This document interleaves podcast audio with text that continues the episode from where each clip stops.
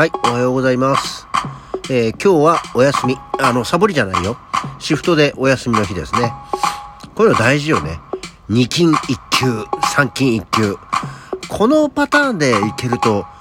とてもストレスなく仕事ができるような気がします。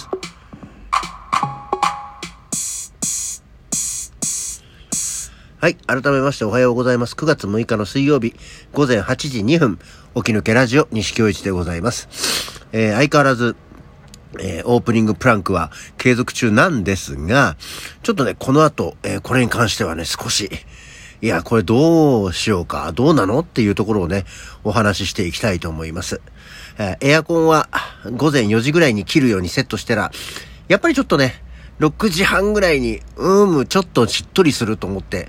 目覚めることが多くなりましたが、今日も今一つ天気が良くないんで、まあ、カット暑くはならないでしょうけどね。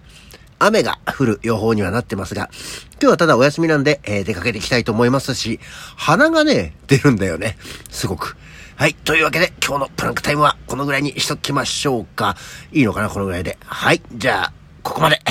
よいしょ。一応ね、この休みを挟んで、あの、休憩を挟んではやってはいるんだけど、大体このぐらいでいいんだよな、っていうのはありましてですな。いや、ただこのプランク、そのオープニングプランクもですね、えーまあ、13日目ぐらいにはなったんだよね。大体8月の、まあ、後半ぐらいから始め、多分、今日12とか13日目ぐらいだとは思うんですけど、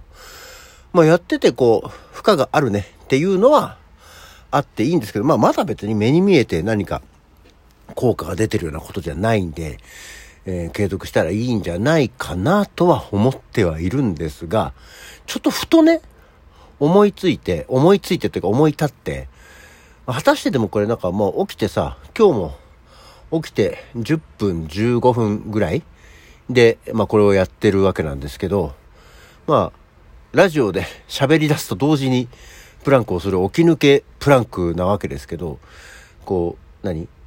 一応気になってその、やる時間帯とかって、なんかこう適切な時間帯とかっていうのが、こういうのあるんだろうかと思って、プランク時間帯っていうので調べてみたら、いろいろ出てきて、プランクをする時間の目安は筋トレ効果を高めるやり方や時間帯を解説っていうところがまずあって、まあいろいろそのね、こう、慣れないうちは1分ぐらいからやりましょうみたいな。あとは姿勢を正しくやりましょうみたいなところがあるんですけど、プランクをする時間帯はいつがいいっていうところで、まあ、えー必ずこの時間に行わなければならないという決まりはない。自分に無理のない時間に行うのがベストだが、できれば避けたい時間帯や効果の出やすいタイミングも存在するので紹介していこうっていうところがあって、避けるべき時間帯っていうのが、プランクに限らず筋トレを行う際に避けた方がいいタイミングは満腹時である。はあはね。満腹時は胃に入っている食べ物を消化するためにエネルギーを使う。同時に筋トレを行ってしまうと胃の消化エネルギーが使われにくくなり消化不良を起こしてしまうことがある。まあこれはそうだよねっていうのがあって、また起きてすぐや寝る直前もおすすめできないと。起きてすぐに筋トレを行うことで血圧が高くなり心臓への負担が大きくなってしまう。また寝る直前では寝つきが悪くなり睡眠の質が低下する可能性があるだけではなく睡眠中の成長ホルモンの分泌量が減り筋肉成長を妨げてしまうのだっていうところでおまずダメなの？起きてすぐって思ってちょっと別のところも探してみて、えーこれは、えー体幹トレーニングはいつやるのが一番効く？その効果的な時間帯とは？っていうサイトの方で、えー体幹トレーニングをおすすめできない時間帯っ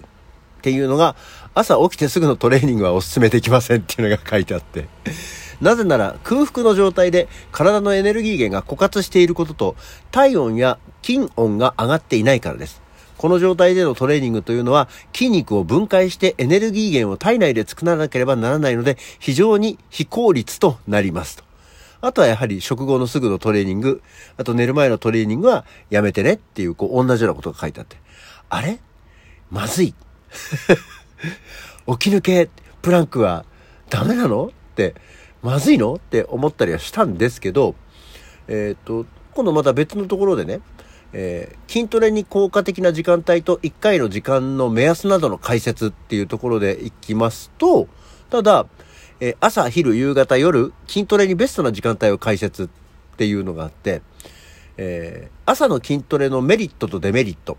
っていうので、朝に筋トレをすることで得られるメリットは筋肉が増強しやすいということと代謝が増えるということです。早朝から朝9時の間に筋肉増強に関わるテストステロンというホルモンの分泌が増えるので、この時間帯の筋トレは効果が高いです。おや？また朝は一番体温が低い時間帯ですが、この時間に体温を上昇させると1日の代謝量が増えるのでダイエットに効果的です。おや？ただ、デメリットは怪我のリスクがあることと筋肉が分解されやすいことですと。朝は関節や筋肉が動きに慣れておらず、まだ硬い状態なので、激しい筋トレによって捻挫や肉離れといった怪我のリスクが高まるから。ですので、激しい筋トレは NG ですと。入念にストレッチをして、体をほぐしてから緩めの筋トレをするようにしてくださいね。また筋トレをするにはエネルギーが必要なのですが、朝食前は糖質が不足している状態です。はい。この状態で筋トレをすると、体はタンパク質をエネルギーに変えるために筋肉を分解してしまいます。バナナなどと消化されやすい炭水化物を取ってから筋トレをスタートしてくださいっていうことで、えー、ま基本的にはやっぱり朝起き抜けでやり始めると良くないよっていうことが 判明したのね。で、まあ満腹時はダメじゃん。で、夜寝る前もダメじゃん。で、だから一番いいのはどこですかっていうと、大体どこのサイトも夕方ぐらいにやってくださいって書いてあるの。できないじゃん。仕事してると。夕方頃に筋トレなど。もうなんだかんだ、たかだか1分ぐらいのプランクも含めて。そんな場所ないもの。ね。いきなり休憩室行ってプランクしてる人がいたらびっくりするし嫌だよね。俺もそんなの人に見られるの嫌だからさ。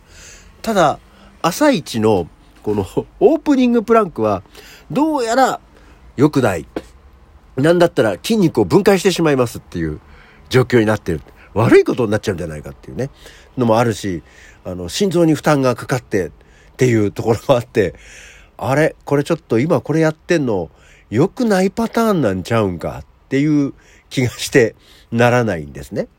だから、一旦どうしようかなって思っている。な、まあ時間帯をずらして、だから結局、一旦ラジオやります。で、まあ朝ごはんって最近本当にもうヨーグルトとバナナとナッツとみたいなご飯を食べてて、それを食べてから1分ぐらいのプランクをした方がいいのかいっていうところで、ちょっとね、やり方を検討していこうかと思うので、もしかしたらまた明日からすごく普通の今まで通りの、えー、起き抜けラジオが始まるかもしれません。うん。まあね、いや、本当はこう、一緒にやることによって忘れないとか、サボらないっていう感じがあったんですけど、あの、こ効果的でないっていうか、なんならちょっと悪いよ体にっていうことであればね、無理にこれを続けていってる必要もないじゃんと思って。で、なんならほら、心臓に負担があってさ、とか、こう、血圧が急に高くなってっていうのをさ、このラジオも一旦収録して、もうすぐその場で出してるものではあるんだけど、生配信と違うじゃん。だからさ、録音してる間にさ、うっプチッとかなって倒れたらさ、もうその回、どうしようもないし、生配信と違って誰にも気づかれないわけでさ、こう、一人寂しく倒れてしまったりすることに なり、なり得ないこともないかなっていうところもあって、ちょっと心配になったりしたんだよね。なので、ちょっとね、あの、オープニングプランクは、えー、避けて、えー、ラジオ収録後、えー、ご飯を軽く食べてからの、えプランク。でもたださ、満腹時はやめてねっていうところも書いてあってさ、まあ、満腹になるほどヨーグルトとナッツとバナナは食わないんでいいんだけど、なんか満腹ってどういう定義よとも思ってみたい。なんかもう、食った食ったもう動けないよっていうのが満腹なのか、ね、何かしら胃に、ある程度の、あの、ものが入っているとそこを指すのかも難しくてさ、そうなってくるとそんななんか、おいそれと、じゃあ家で簡単トレーニングなんかさ、できないじゃんと思ってみたりしたこの水曜日の朝。で、だからね、朝起きて、じゃあ一旦起きて、えー、何、ゴミ捨てとかをして、ちょっと体を動かして、そのちょっともさ、ちょっとのわかんないんだよ、感覚が。5分家事とかをやるぐらいで動かせればいいのか、えー、ある程度入念に10分ぐらいはちゃんとストレッチとかをしてからやりなさいっていうことなのかさ、そういうのがこうね、自己流だと全くわかんないよねっていう、ネットだけ、ネットの情報だけが頼りにはなってしまうんですけど。なので、まずはまあまあ、繰り返しますが、多分明日からオープニングプランクはやらない方向で行こうと思っております。あ、っていうような感じのことを言ってたらもう今日もこんな時間になっちゃった。はい、えー、今日は誰の誕生日ちょっとここもね、紹介しておきましょう。今日、9月6日は、えー、1926年、星新一が生まれました。おね、ここはかなりこう、誰もが通ってくるでしょ？中学生ぐらいの時に、星新一のショートショートを読んでから、えー、本の世界ですとか SF の世界ですとかファンタジーの世界に行ってる人が多いはずだ。えー、うちの子供も図らずもやっぱりそういうのを一旦通って、まあ別にそこから広がってはいかなかったようですが、まあ必ずね、星新一は通るよね。はい。っていうのと、あと、1948年の今日、今度はサミュエル・ホイが生まれましたよ。えー、この間はね、マイケル・ホイでしたけども、サミュエル・ホイが今日お誕生日。近いんだね、日が。っていうことは、お父さんたちとお母さんたちが同じような感じの時期だったんだね。時期だったんだねっていうのもなんですけど、ですって。あとは、え1960年の今日、大江千里が生まれてみたり、1963年にはローリーが生まれてみたりしたそうですよ。今日は本当はサミュエル・ホイのことだけを紹介したかったんですけど、まあそんなわけで、今日お誕生日の方おめでとうございました。というわけで、今日の起き抜けラジオはこの辺で、それじゃあまた次回。